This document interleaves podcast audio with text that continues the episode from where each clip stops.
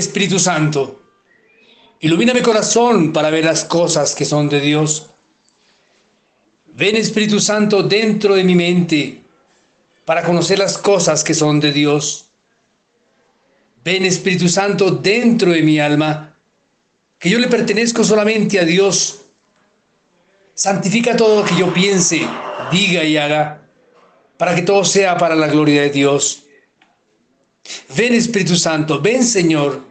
El nombre de Jesús inunda nuestro corazón con tu fuerza, con tu presencia, con tu amor. Y úngenos en este momento para que este programa sea agradable al Padre y sirva a todos los escuchas. Oh Espíritu de Dios, bienvenido. Te amamos, te adoramos, te exaltamos Gracias Espíritu Santo por esta obra de conversión, de salvación, de cura, de liberación que realizas a todos estos muchachos que han caído en el flagelo de la droga, pero que se han recuperado. Gracias Espíritu Santo, porque tú haces eficaz para cada uno de nosotros la victoria de nuestro Señor Jesucristo. Gracias Espíritu Santo, porque estamos unidos a ti y nada podrá separarnos del amor que Dios nos manifiesta en Jesucristo nuestro Señor. Gracias Espíritu Santo, porque tú eres quien ilumina la santa palabra de Dios para nosotros. Gracias Espíritu Santo, porque llenas nuestros corazones de esperanza, de docilidad, de alegría, de amor. Gracias Espíritu Santo, porque eres tú quien nos enseña la verdad, porque eres nuestro consolador, nuestro abogado.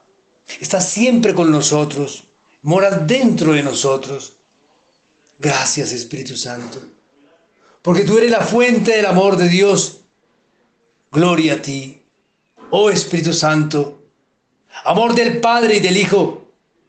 Inspíranos siempre lo que debemos pensar, lo que debemos decir, cómo debemos decirlo, lo que debemos callar, cómo debemos actuar, lo que debemos hacer para gloria de Dios, bien de las almas mi propia santificación.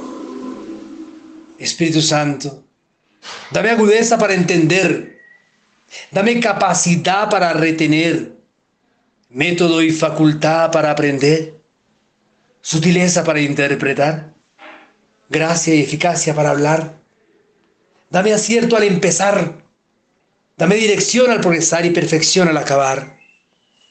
Gloria al Padre, al Hijo y al Espíritu Santo, como era en el principio, ahora y siempre, por los siglos de los siglos. Amén. Queridos oyentes de Radio María, reciban ustedes un cordial saludo en este su programa de la adicción a la libertad. Programa que está bajo la dirección del Padre Germán Darío Acosta. En la dirección técnica nos acompaña Wilson Orquijo y quien les habla su más afecto servidor, Rubén Darío Vélez.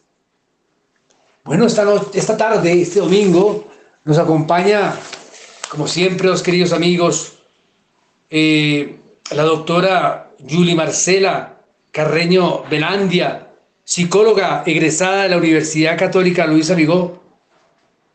Le damos la bienvenida y le damos, de verdad le agradecemos por esas palabras que usted ha aprendido en la universidad, para que le llegue a todas esas madres que sufren con el flagelo de la drogestión de sus seres queridos. Muchas gracias, doctora, por estar aquí. Muchas gracias a ti, Darío, por, por la invitación al programa. Gracias. El paciente Miguel Ángel López, otra promesa de Colombia, otra promesa, joven que se ha recuperado también de las adicciones, que nos va a dar su testimonio. Desgarrador al principio, pero esperanzador, porque cuando se ve un muchacho uno diría, hombre, ese muchacho nunca ha consumido droga, porque lo vieran, queridos oyentes, como ha cambiado una persona, ¿no? Después de ese inframundo a estar recuperado. Muchas gracias, eh, Miguel Ángel, por acompañarnos y darnos su testimonio en esta tarde. Muy buenas tardes, Darío. Muchas gracias por la invitación. Queremos llevarles cada 15 días a sus hogares una serie de programas relacionados con las adicciones y esclavitudes y dependencias que describe la realidad de casi todos los seres humanos. Este programa está dirigido especialmente a las madres o personas que están sufriendo con sus seres queridos esta enfermedad de dependencia, al alcoholismo, a la drogadicción, a la ludopatía, adicción al sexo, a la internet o varios pecados capitales. Bueno, damos inicio a este programa ya que el tiempo es muy corto. Miguel Ángel, muchas gracias nuevamente por acompañarnos y darnos ese testimonio y quisiera eh, comenzar preguntándote eh, quién eres tú, de dónde vienes, papá, mamá, separados, eh, viven los dos, y cómo comenzaste con este camino de la, de la droga. ¿Quién te inició? ¿Dónde, en qué sitio comenzaste? ¿En la escuela, en el colegio? Por favor, relatas un poquito desde el comienzo quién eres tú. Claro que sí, Darío. Bueno, la verdad, yo vengo de la zona quinta de Usme, barrio que se llama Antonio José de Sucre. Vivo con mis padres y la verdad, pues eh, mis comienzos fueron desde muy temprana edad. A los 12, 13 años de edad empecé con, este, con el consumo de drogas psicoactivas. Empecé eh, consumiendo, como todos, eh, cigarrillo, alcohol. Y ya pues con el tiempo, cada vez que me la pasaba más de fiesta en fiesta, empecé a conocer ya otras sustancias ya comencé consumiendo marihuana y duré un largo tiempo, varios años consumiendo marihuana solamente. Y más o menos a la edad de 15 años conocí por primera vez el bazuco.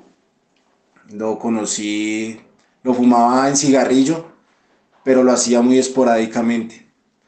Ya con el tiempo, pues yo seguí con el consumo de marihuana y más o menos a los 20 años 21 años, eh, volví a retomar un poco el tema del bazuco con, con, el cigarrillo y ya después eh, me fui internando mucho más en ese tema. Ya eh, las fiestas mías ya eran un poco más pesadas, ya consumía perico, consumía, consumí éxtasis, pepas, consumí toda clase de, de sustancias psicoactivas en las que pues llegaba a unos altos, eh, a, unos sistemas muy altos de euforia y duraba dos, tres días perdido en, en fiesta, en, en, fiestas con compañeros, con amigos. Em, la verdad, pues inicié con, con, las personas del barrio, más, más exactamente de la cuadra donde yo vivía. Tengo varios eh, vecinos con los que empezamos ese consumo muy fuerte y cada vez pues eh, íbamos entrándonos mucho más a este mundo tan terrible que es la drogadicción. Ya a mis 20, 26 años eh, empecé a consumir el bazuco ya con la pipa, que ya fue donde yo caí totalmente al abismo, total. Entonces, fueron cuatro años consecutivos en los que yo no paré de consumir día y noche, consumía día y noche. Siempre buscaba formas de conseguir el dinero, sea como sea. Eh, robé a mis padres, llegué a manipular a, mi familia para conseguir dinero o cualquier peso que entraba a mi, eh, a mi bolsillo, la verdad, lo que hacía era destinarlo al consumo de la droga. Fueron cuatro años muy duros y muy difíciles para mí, porque en esos cuatro años perdí muchas cosas de mi vida. Perdí la felicidad, perdí mi familia, perdí a mi hijo, perdí mi hogar, perdí amigos, amistades. La verdad, este mundo me llevó a, a, un, a un punto de soledad extrema, donde me aislaba de todo el mundo. La verdad, ya llegué al punto de que no me gustaba compartir con nadie, me volví, me volví una persona muy aislada de todo el mundo. Llegué a tener muchos días en los que cuando no tenía cómo consumir me deprimía mucho. Me deprimía y, y la ansiedad era tan alta que, que no hallaba cómo, cómo buscar por cualquier lado. Eh, también llegué a, a, vender chatarra, a conseguir eh, reciclaje para poder llegar a consumir. Duraba a veces día y noche consumiendo. Cuando llegaba a tener bastante dinero me perdía uno o dos días, consumo total y llegaba a la casa exhausto, sucio, eh, con ojeras. Fue algo muy terrible, la verdad.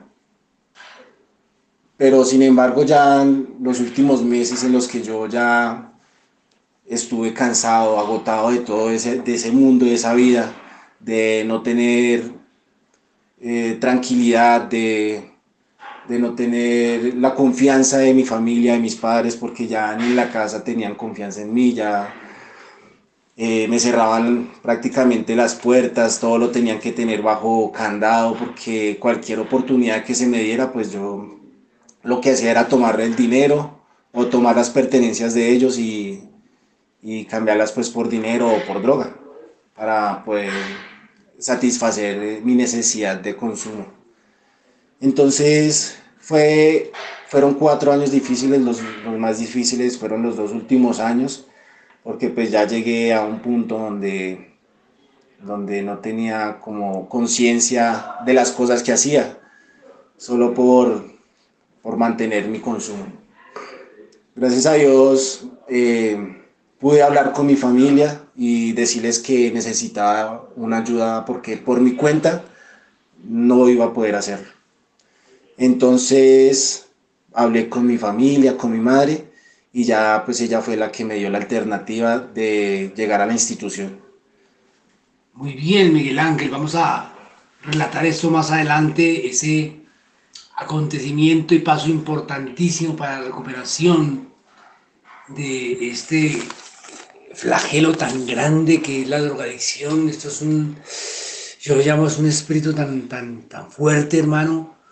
Hermano en Cristo, te lo digo, Miguel Ángel. Tiene un nombre muy poderoso, además.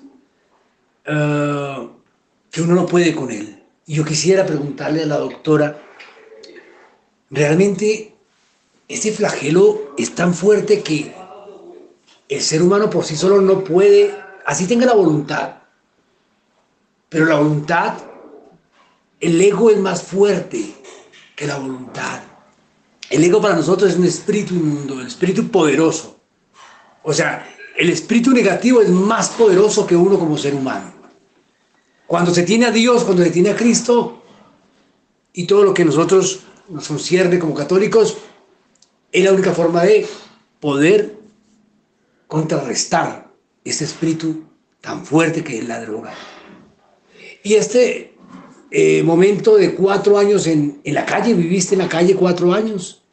Eh, no, la verdad, pues fueron esporádicos. Yo tenía eh, pues mi habitación en la casa de mis padres, pero sí fueron varios días que yo anduve por la calle consumiendo. Tú decías que cigarrillo, marihuana, que es lo que se conoce comúnmente, ¿no? Uh -huh. Y luego perico, que para las personas, las madres que no conocen, que yo creo que también ya han escuchado y están familiarizadas con estos nombres, es el, el, la cocaína. Cocaína. Cocaína, que es tremendo. Pero ya llegaste a un extremo que mmm, pisaste las puertas de ese inframundo que es la pipa. ¿Qué es la pipa? ¿Qué se consume en la pipa? Eh, la pipa es... Que degenera totalmente, es totalmente. ¿no? Lo que pasa es que el bazuco es un derivado de la cocaína. Es como el, lo que sobra de la cocaína, es como... e, Es un, algo mucho más adictivo que simplemente eh, aspirar la cocaína esta genera mucho más adicción, mucha más euforia y también genera pánico en la persona, que es una de las sensaciones que, que más eh, nos gusta a los consumidores o a, a los adictos. Eh, también de pronto el, el, tema del sabor, yo lo asociaba mucho con que tenía un sabor muy particular que me hacía cada vez querer más, más esa, esa sensación. Entonces sí fue muy fuerte. Increíble, increíble esto. Mire, no sé si me equivoque, doctora Miguel Ángel, el bazuco, digamos que la cocaína mata muchísimo el infarto cardíaco, un derrame cerebral, pero el bazuco mantiene a la persona como un ente, como un ente, casi no se ven, digamos que haya que mueran de, de sobredosis de bazuco, no, pero mantiene a la persona como un ente y lo degenera todo. O sea, la mayoría de personas que uno ve en la calle con su costal y su cuestión, es persona que consume bazuco, la, la, tal pipa. Claro que sí, lo que pasa es que el bazuco degenera mucho porque llega al punto que uno ni siquiera le da hambre. ¿sí? Llega el momento que a veces uno hasta rechaza la comida, porque había momentos en que solo el consumo me mantenía bien no me daba ansiedad de comer y la verdad la comida no me sabía igual. Entonces yo siempre era consuma, consuma, consuma. Consuma y consuma y no, nunca te acabas. Eso, entonces me demacré mucho, yo llegué acá muy, muy flaco, muy bajo de peso por eso mismo. Bien, Miguel Ángel. Doctora, al respecto, ¿qué nos puede decir? ¿Uno solo puede salir de eso o ese egocentrismo, ese ego realmente lo domina uno para tomar una decisión de internarse, porque no, no a todo el mundo le sirve, ¿no, doctora, de internarse? O, sí, hay gente que le sirve estar en Alcohólicos Anónimos o Narcóticos Anónimos. Háblenos un poquito sobre ese esquema, doctora, por favor.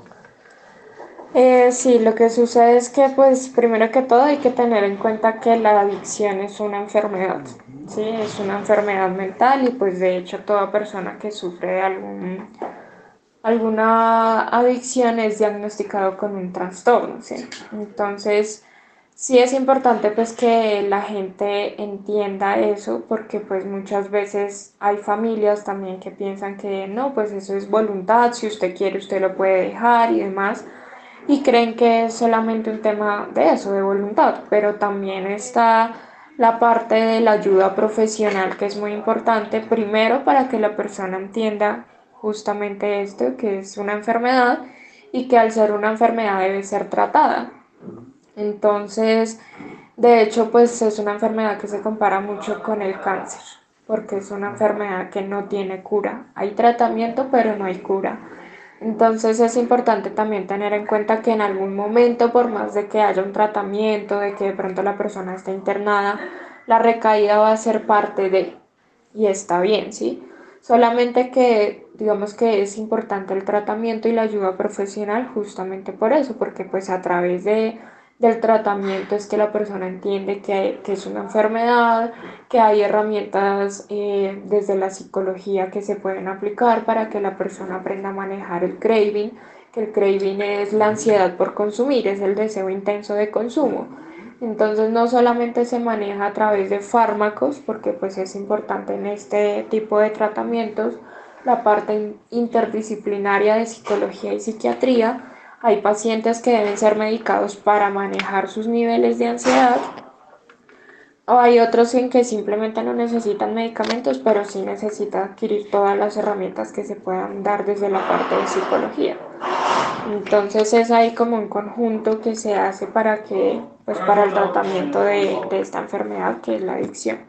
Entonces por eso es, es importante eso, tener en cuenta Tener en cuenta eso que es importante siempre la ayuda profesional y el equipo interdisciplinario que puede actuar en, en esa enfermedad. Digamos que estos muchachos cuando, cuando entran aquí totalmente vacíos, vueltos nada, con depresión, muchas veces con ganas de suicidarse, porque eso no Miguel no, no, quieren vivir, ¿qué, qué, qué deben hacer? ¿Ustedes cómo lo reciben? ¿Qué, ¿Cuál es la primera terapia que ustedes hacen con ellos? Pues digamos que en un primer momento eh, la atención con psiquiatría es lo primero que se hace con un paciente que, que llega a la institución. Es como todo el tema de... Entonces lo primero es la valoración con psiquiatría, ya el psiquiatra pues eh, digamos que empieza a hacer como la apertura de la historia clínica del paciente, de, pues él evalúa justamente cómo está el paciente, si de pronto está muy alterado, muy ansioso, o está muy depresivo. Entonces, digamos, en casos extremos que ya la persona como que de pronto está en un alto riesgo de querer atentar contra su propia vida, él nos sugiere primero pues enviarlo a un lugar psiquiátrico, a un, médico psiquiatra, para que allá lo estabilice. Y si, o sea, eso solamente en casos extremos, ya cuando se está en un grave, digamos, riesgo de que la persona atente, atente contra su propia vida.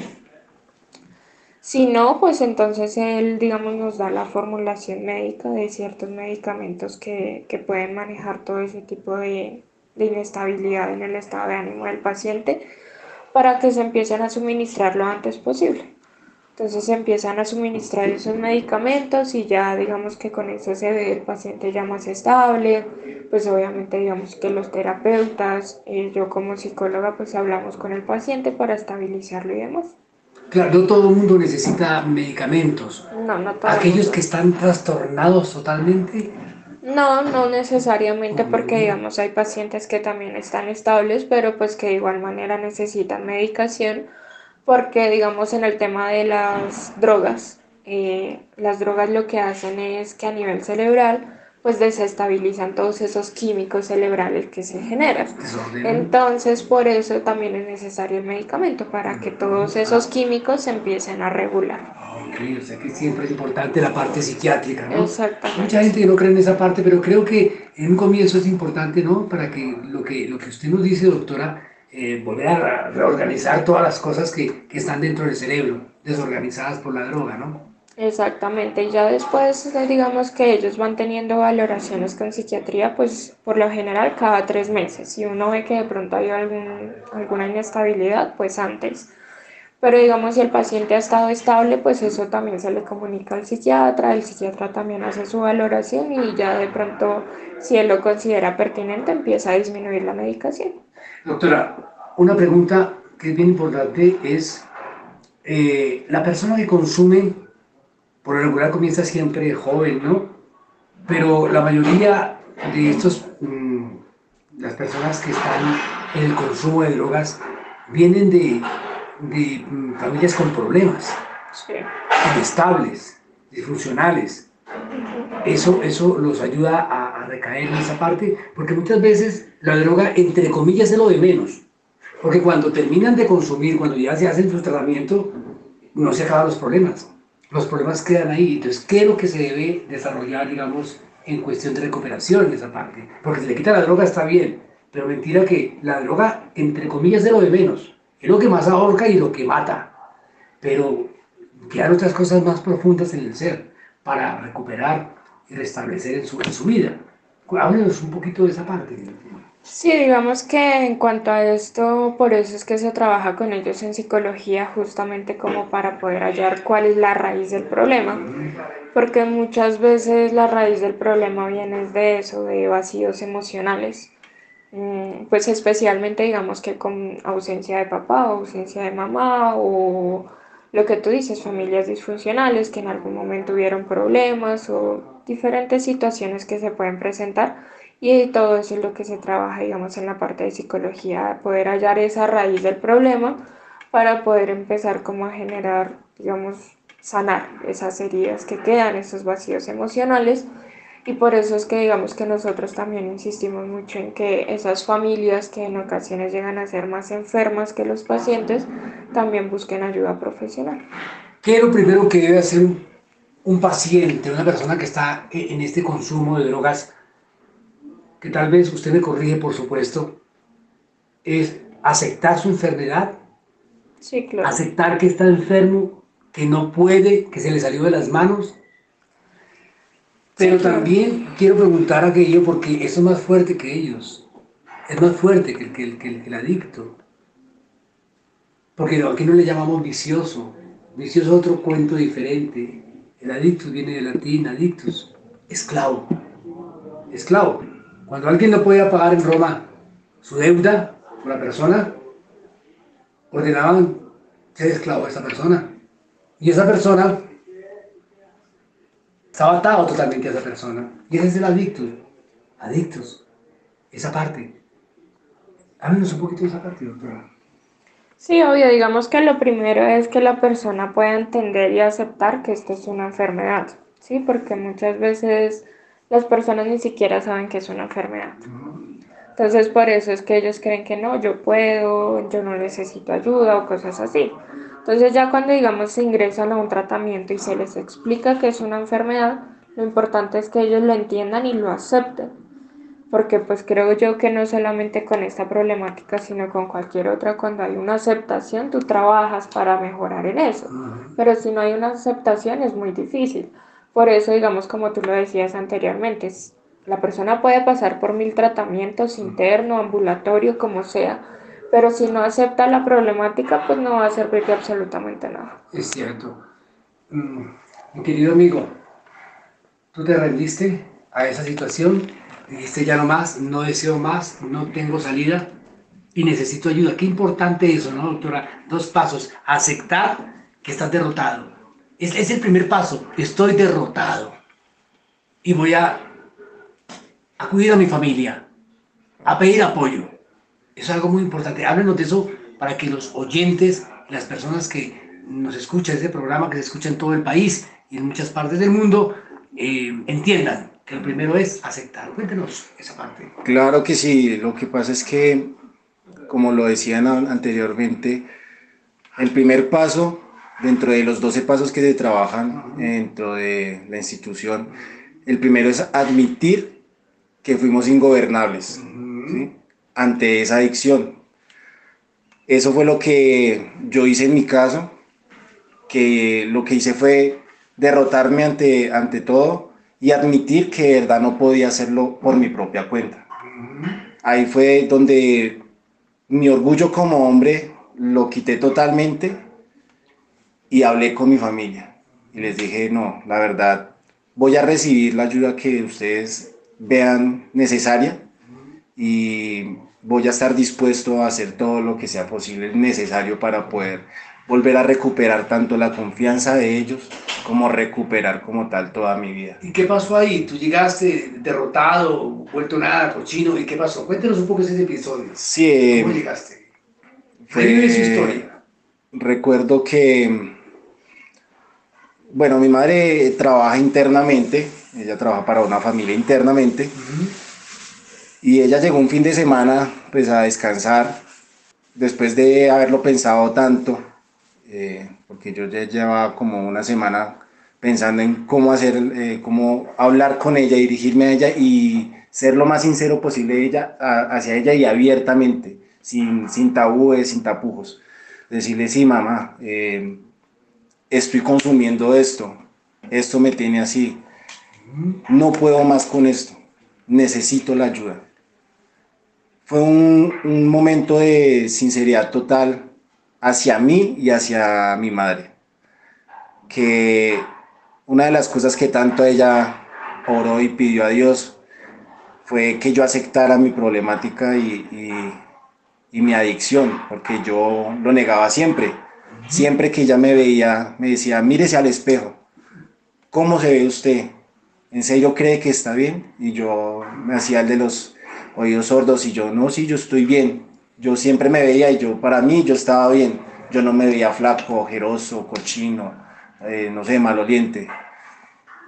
Pero después de recapacitar y mirarme como ella me dijo, que me miré al espejo y, me dije, pero sí, tiene razón.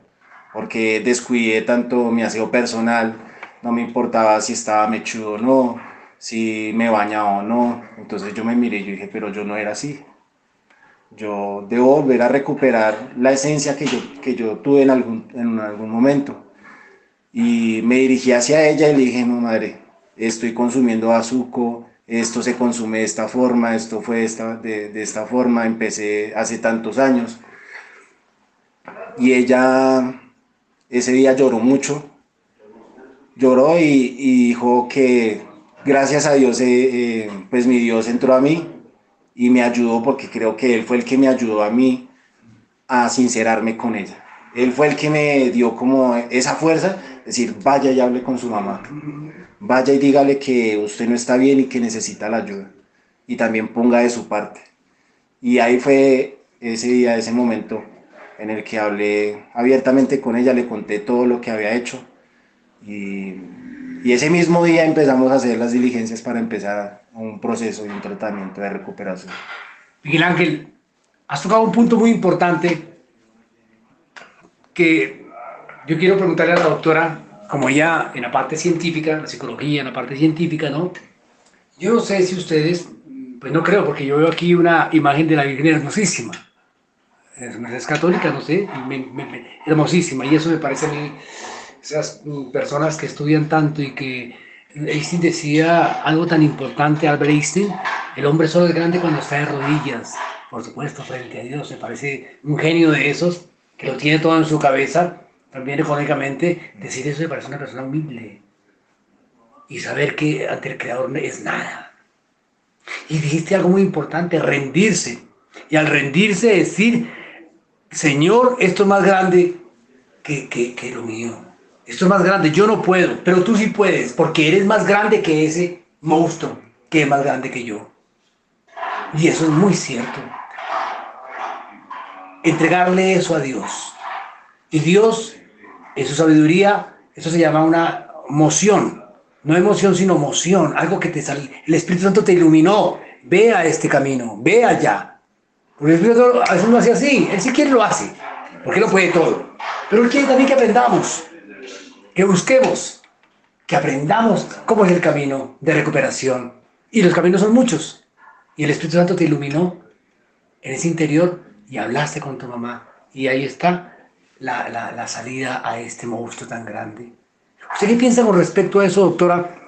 Si la voluntad no sirve, el ego está totalmente dominando la posición de la persona adicta. Cuando se rinde y le entrega esto a Dios, ¿es más fácil la recuperación? ¿Usted qué piensa con respecto a eso, doctora? Sí, claro, pues yo también soy creyente católica y, y pues la verdad para mí también es muy importante la parte espiritual en ellos. De hecho, acá han llegado muchos pacientes que, que se han alejado de Dios o que dicen no creer o cosas así. Y sin embargo ya a través del tratamiento nuevamente empiezan a tener conexión con Dios y se dan cuenta de que sea quien sea, pues es más es importante tener una conexión con Dios, sea desde la religión que sea, pero es importante para ellos y los ayuda mucho. Ellos mismos también reconocen que, que esa parte les ayuda mucho, esa parte espiritual. Creo que es fundamental. Es decir, con todo el respeto, dicen los psicólogos, las personas científicas, sin eso no hay, no hay recuperación. Ah, Para mí, sin eso no hay recuperación. Puede haber tratamientos psicológicos puede haber cosas que le pueden sugestionar en la mente, pero sin entregarle eso al ser superior, lo que dice. Nosotros católicos tenemos mucha herramienta. Tenemos a María, tenemos a Ángeles, tenemos una cantidad de ayudas importantísimas para llegar a Dios, ¿cierto? Y en nuestro Señor Jesucristo que es maravilloso. Pero en fin. Pero en estas instituciones que son muy fundamentales y son buenísimas, eh, Juan Pablo II decía algo sobre alcohólicos anónimos esos creadores de Alcohólicos Anónimos, la historia es fascinante. No sé si, yo creo que tú lo has escuchado en los 12 pasos, ¿no? Billy y el otro, que son americanos, creo. Y esos procesos son extraordinarios. Y decía Juan Pablo II, eh, esta gente está muy cerca de Dios, porque lo que hacen ellos en las reuniones es importante, desahogar.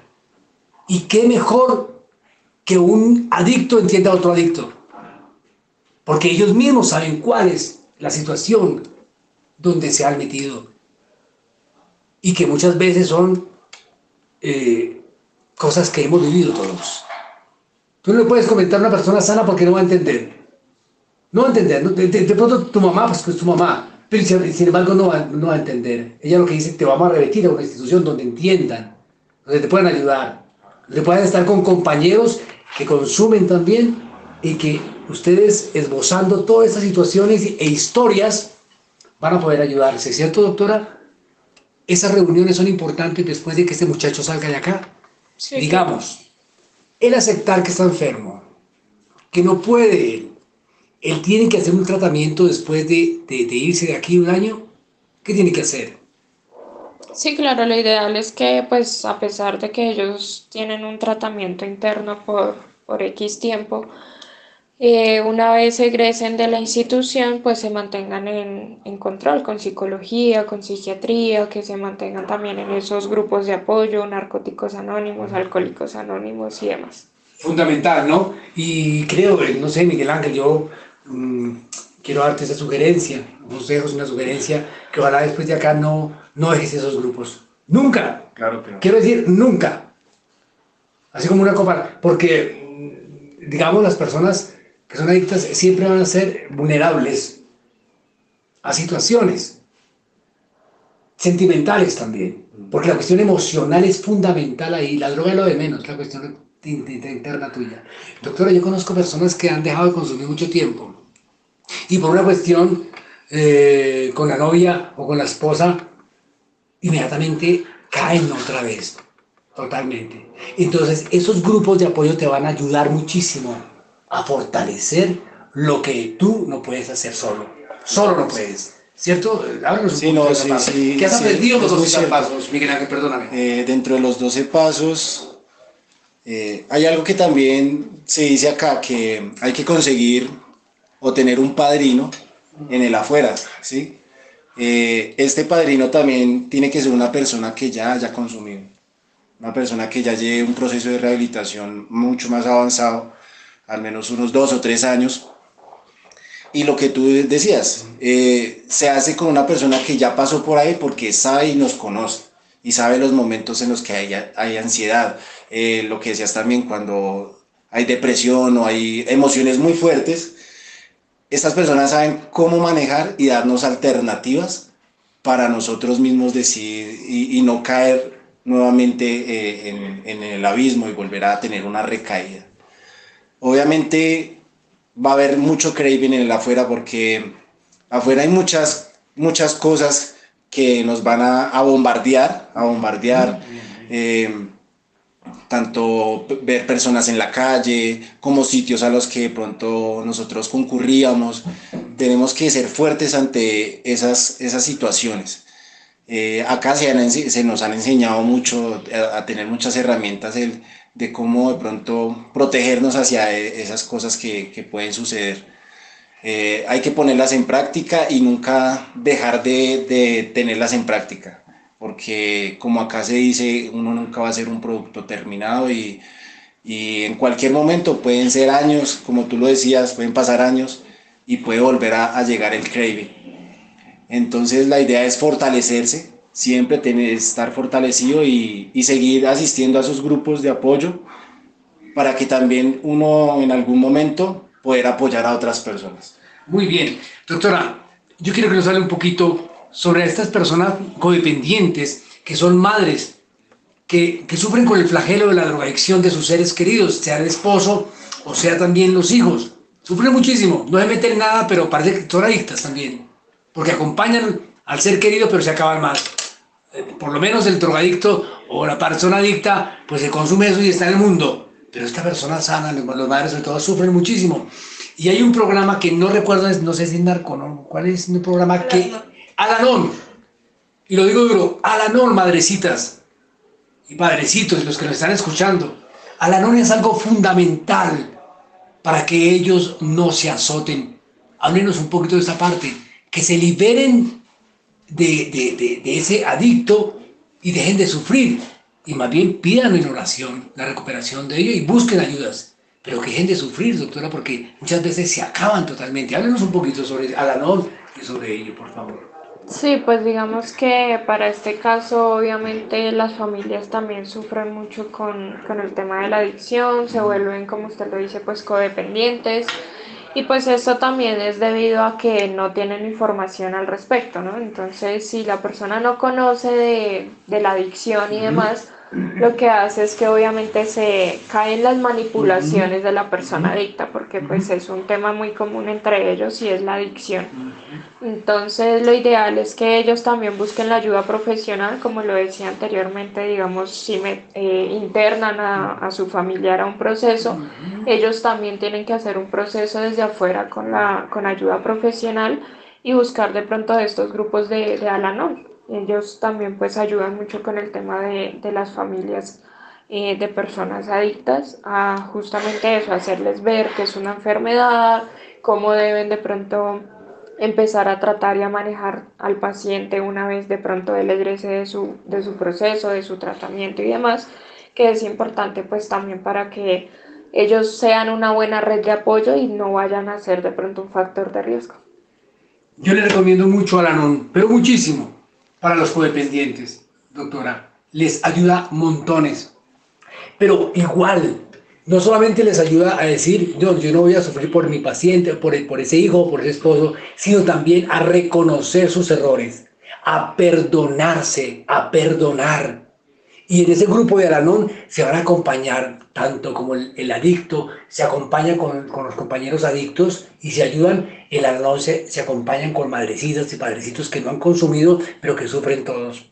y tienen un programa fascinante. De verdad que eso es algo hermosísimo, dado por Dios y por estas personas que lo han diseñado. Es algo hermosísimo. Cómo se apoyan esas madres y cómo dentro de esta psicología y ese programa pueden también conocerse en ellos. Porque muchas veces el problema, a veces lo vemos muy superficial, pero es más profundo que eso. Son las cosas de carácter, los problemas de carácter que eh, los llevan eh, muchas veces a, a no encontrar salida porque no saben cómo. Pero a través de este programa de Alanón, vuelvo lo digo, Alanón, búsquelo, madrecita. Ahí hay una ayuda importantísima. Y les dan pautas para que ustedes puedan tener caminos para recuperación de estos seres queridos. Bueno, mi querido amigo, entonces, ¿qué pasó? Llegaste a la fundación y qué? Ah, no, eh, íbamos en que le comentaste a la familia. ¿Y qué dijeron inmediatamente?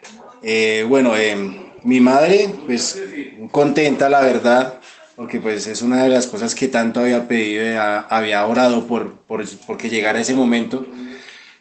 Ese mismo día empezamos a hacer diligencias para, para poder llegar a la institución. acá pues nos, nos requerían algunas cosas, eh, fuimos y conseguimos eh, útiles eh, de aseo, o sea, mil cosas que se pedían aquí dentro de la institución. Y prácticamente al otro día armamos maletas y, y llegué a la institución. entonces, nada, llegué acá a la institución muy bien, siempre a convicción, con las ganas de, de volver a recuperarme. he hecho este proceso de la mejor forma posible, siempre con la mejor actitud, con las ganas de, de no volver a caer en ese mundo de drogadicción. La verdad, quiero llegar a ser una persona grande en mi vida, volver a recuperar la confianza de mi madre, de mi padre, de mis hermanas y de, todas mis, de todos los familiares que tanto me quieren y tanto me aman. ¿sí? Porque así fue muy duro para mí saber de que me cerraban las puertas, de que no confiaban en mí. Entonces, pues volver a recuperar esa confianza, aunque todavía es muy difícil porque en, totalmente no se, no se ha, recuperado, pero estoy en ese proceso. Y nunca te vas a recuperar, siempre, a lo, tal vez doctora va a tener siempre ansiedad. Sí, uno de los, de los fundadores de Alcohólicos Anónimos siempre tuvo ansiedad, siempre vivió con esa obsesión, obsesión, pero nunca, nunca logró la primera, nunca, pero siempre sufrió con esa parte. Doctora, unos consejos para tres minutitos para hacer una oración de liberación, si usted me lo permite, enseñar esto, porque Radio María es algo fundamental. Eh, esta Radio María es, es una emisora mm, que es fundamental para la humanidad, para lo que estamos hablando. Recuperar todas estas cosas y valores que se han perdido por esta sociedad, muchas veces corrupta, estos medios de comunicación que nos han hecho tanto daño, ese consumismo, esa falsa creencia de la vida de que somos felices si tomamos o probamos esto o nos ponemos esto, que le llevan a los jóvenes a ansiarse más. De manera que le damos gracias al Padre Germán, le damos gracias a todas las personas que aportan para que esa emisora se sostenga. Dios les bendiga. Y nos preguntamos, ¿qué nos ha dado Radio María? ¿En qué nos ha servido? También entonces vamos a donar para que Radio María se sostenga a mí no me dicen que diga esto, espero que me disculpe Germán, pero creo que esa emisora son las emisoras del futuro que necesitamos en este país. Doctora, unas palabras en tres minuticos para hacer la oración de liberación. ¿Qué, qué consejo le dan a las madres?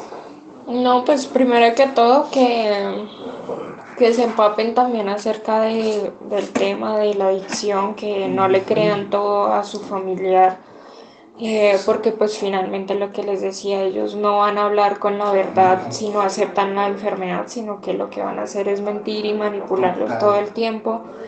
Entonces, para que puedan brindar una ayuda verdadera necesitan empaparse del tema, eh, buscar instituciones, buscar directamente, si no tiene de pronto los recursos económicos en la EPS, buscar esa ayuda y, y, desde ahí empezar a apoyar a, su familiar en, un tratamiento, en un tratamiento que sea efectivo, de pronto también cuando estén internos. Ellos al principio, si no aceptan la problemática, también van a tratar de manipularlos para que lo saquen, diciendo que ya están bien o demás.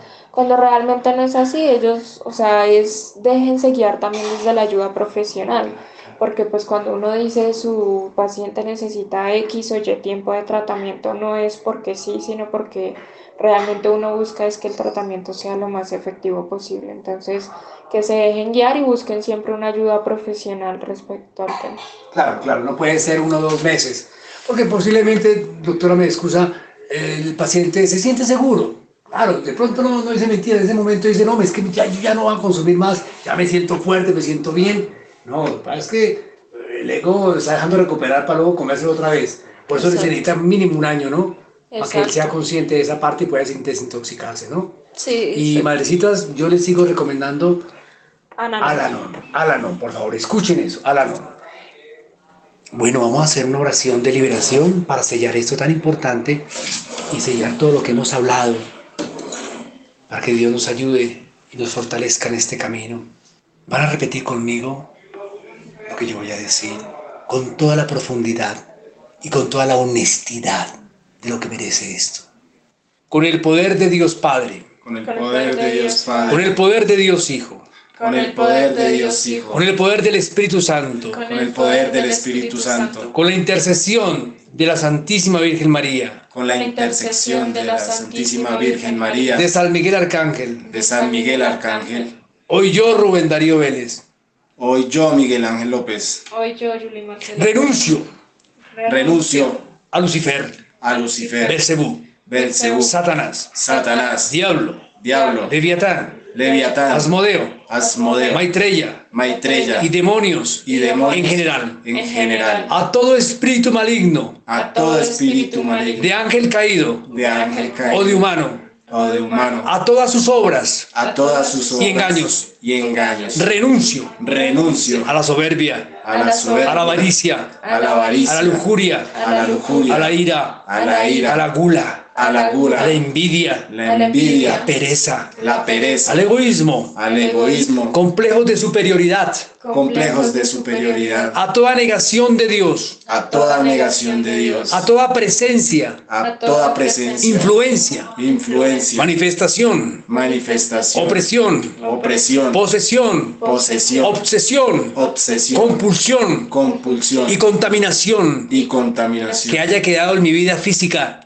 que haya quedado en mi vida física, moral y espiritual, moral y en mi espiritual, familia, en mi en familia, mis bienes materiales, en mis bienes en materiales, mis lugares de trabajo, mis lugares de trabajo, por las veces que escuché música satánica. Por las veces que escuché música o satánica, asistí a discotecas, o asistía a discotecas, tabernas, tabernas, cantinas, cantinas, carnavales, carnavales, galleras, galleras, casinos, casinos, prostíbulos, prostíbulos, swinger y moteles. swinger y moteles. Renuncio Renuncio. A todas las veces que participé, a todas las veces que participé, visité y practiqué. Visité y practiqué. Adivinación, adivinación, brujería, brujería, hechicería, hechicería, vudú, vudú, santería, santería, clarividencia y espiritismo. clarividencia y espiritismo. Declaro Declaro que Jesucristo que es Jesucristo el Señor de mi vida. Es el Señor de mi y mi vida. redentor y mi redentor en cada momento que tuve estas prácticas. en cada momento que tuve estas Vamos, prácticas. declaro Declaro que Jesucristo que Jesucristo es el Señor de mi vida es el Señor de mi y mi vida redentor y mi redentor en cada momento y cada momento que tuve estas prácticas. que tuve estas Por prácticas. tercera vez, declaro que Jesucristo Declaro que es Jesucristo el Señor de mi vida es el Señor de mi y mi vida redentor y mi redentor en cada momento en cada momento que tuve estas que prácticas. tuve estas Te prácticas. pido Te pido que con tu santísima sangre que con tu santísima sangre rompas, rompas, deshagas, deshagas, desbarates, desbarates, disuelvas, disuelvas, aniquiles, aniquiles, invalides, invalides, anules, anules cualquier pacto, cualquier pacto, semipacto, sin impacto, sello, sello, cadena, cadena, maleficio, maleficio, hechizo, hechizo, maldición, maldición, atadura, atadura, impedimento, impedimento, bloqueo, bloqueo, ligadura sexual o afectiva ligadura sexual o afectiva, o cualquier enfermedad o cualquier del enfermedad cuerpo, del alma, de la mente. Del cuerpo, del alma, de la mente. O del espíritu. O del espíritu. Que haya quedado en mí que haya quedado en mí o en mi familia o en mi familia como consecuencia como consecuencia de haber realizado de haber realizado consciente consciente o inconscientemente o inconscientemente cualquiera de estas prácticas cualquiera de estas y te prácticas pido y te pido que retires de mí que retires de y mí de mi hogar y de mi hogar lo que no sea de tu reino. lo que no sea de tu reino. De mi familia y amistades, Jesús es mi Señor. De mi pasado, presente y futuro, Jesús es mi Señor. de mis estudios y trabajos, Jesús es mi Señor. de mi salud y enfermedad, Jesús es mi Señor. mi pobreza y riqueza, Jesús es mi Señor. de mis amigos y conocidos, Jesús es mi de mi Señor. cuerpo, de mi alma y de mi espíritu, Jesús es mi Señor. de todas mis relaciones personales, Jesús es mi de mi Señor. sexualidad y emotividad, Jesús es mi de mi Señor. patria y mi hogar, Jesús es mi de mi Señor. casa y bienes materiales, Jesús es mi de Señor. mis esperanzas y temores, Jesús es mi Señor. de mi imaginación y memoria, Jesús es mi de mi Señor. inteligencia, inteligencia y voluntad, Jesús es mi Señor. de mi manera de divertirme, Jesús es mi Señor. de mi manera de comer y de vestir, Jesús es mi Señor. de mi manera de pensar y hablar, Jesús es mi de Señor. todas las áreas de mi vida, presente, pasada y futura. Jesús es mi Señor. Esta declaración de Jesús como Salvador personal, porque ahora lo acepto y reconozco como el único y Señor y Salvador. Jesús, Jesús, yo creo firmemente yo creo que tú eres el Hijo de Dios, que tú eres el, Mesías. Dios, el Mesías, que viniste a este mundo que viniste a este mundo no para condenarme por mis pecados, no para condenarme, Sino para salvarme. sino para salvarme. reconozco que soy un gran pecador, Reconozco que soy un gran pecador, pero al mismo tiempo pero al mismo tiempo proclamo proclamo que tu misericordia que tu misericordia y perdón y perdón son más grandes que mis pecados. son más grandes que mis pecados. Hoy proclamo Hoy proclamo con mi boca. Con mi boca. Lo que creo firmemente en mi corazón, lo que creo firmemente en mi que corazón, tú eres el único salvador de este mundo. que tú eres el único salvador. Tú eres este mi salvador personal. Tú eres mi salvador personal. Creo en ti, Creo en ti, confío en ti. Confío en y ti te pido y te pido que me des ahora la nueva vida en abundancia que me des ahora nueva vida en abundancia que tú ganaste para mí que tú ganaste para con mí tu muerte en la cruz con tu muerte en la cruz y tu gloriosa resurrección. y tu gloriosa resurrección. Quiero tener un encuentro personal contigo Quiero tener un encuentro personal y tu salvación. y tu salvación. Sé y confío Sé y confío que tú nunca defraudas que tú nunca defraudas al que cree al que y cree confía en ti. y cree en ti. Dulce Madre, no te alejes, tu vista de nosotros no apartes. Ven con nosotros a todas partes y solo nunca nos dejes. Y ya que nos amas tanto como verdadera Madre, haz que nos bendiga el Padre, el Hijo y el Espíritu Santo.